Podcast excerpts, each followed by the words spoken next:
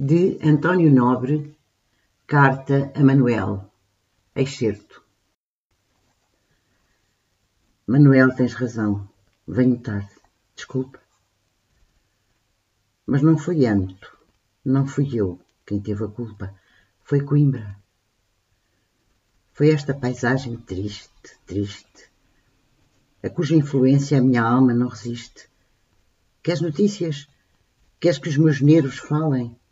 Vá, diz aos sopros do mondego que se calem, e pede ao vento que não uive e gema tanto, que enfim, se sofre, abafa as torturas em pranto, mas que me deixa em paz.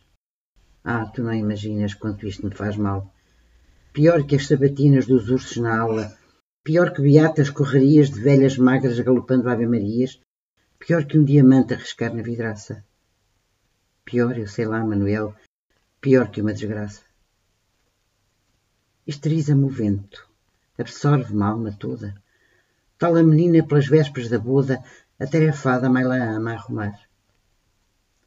O vento afoga o meu espírito num mar verde, azul, branco, negro, cujos vagalhões são todos feitos de luar, recordações. À noite, quando estou aqui na minha toca, o grande evocador do vento evoca, evoca o meu doido verão este ano passado.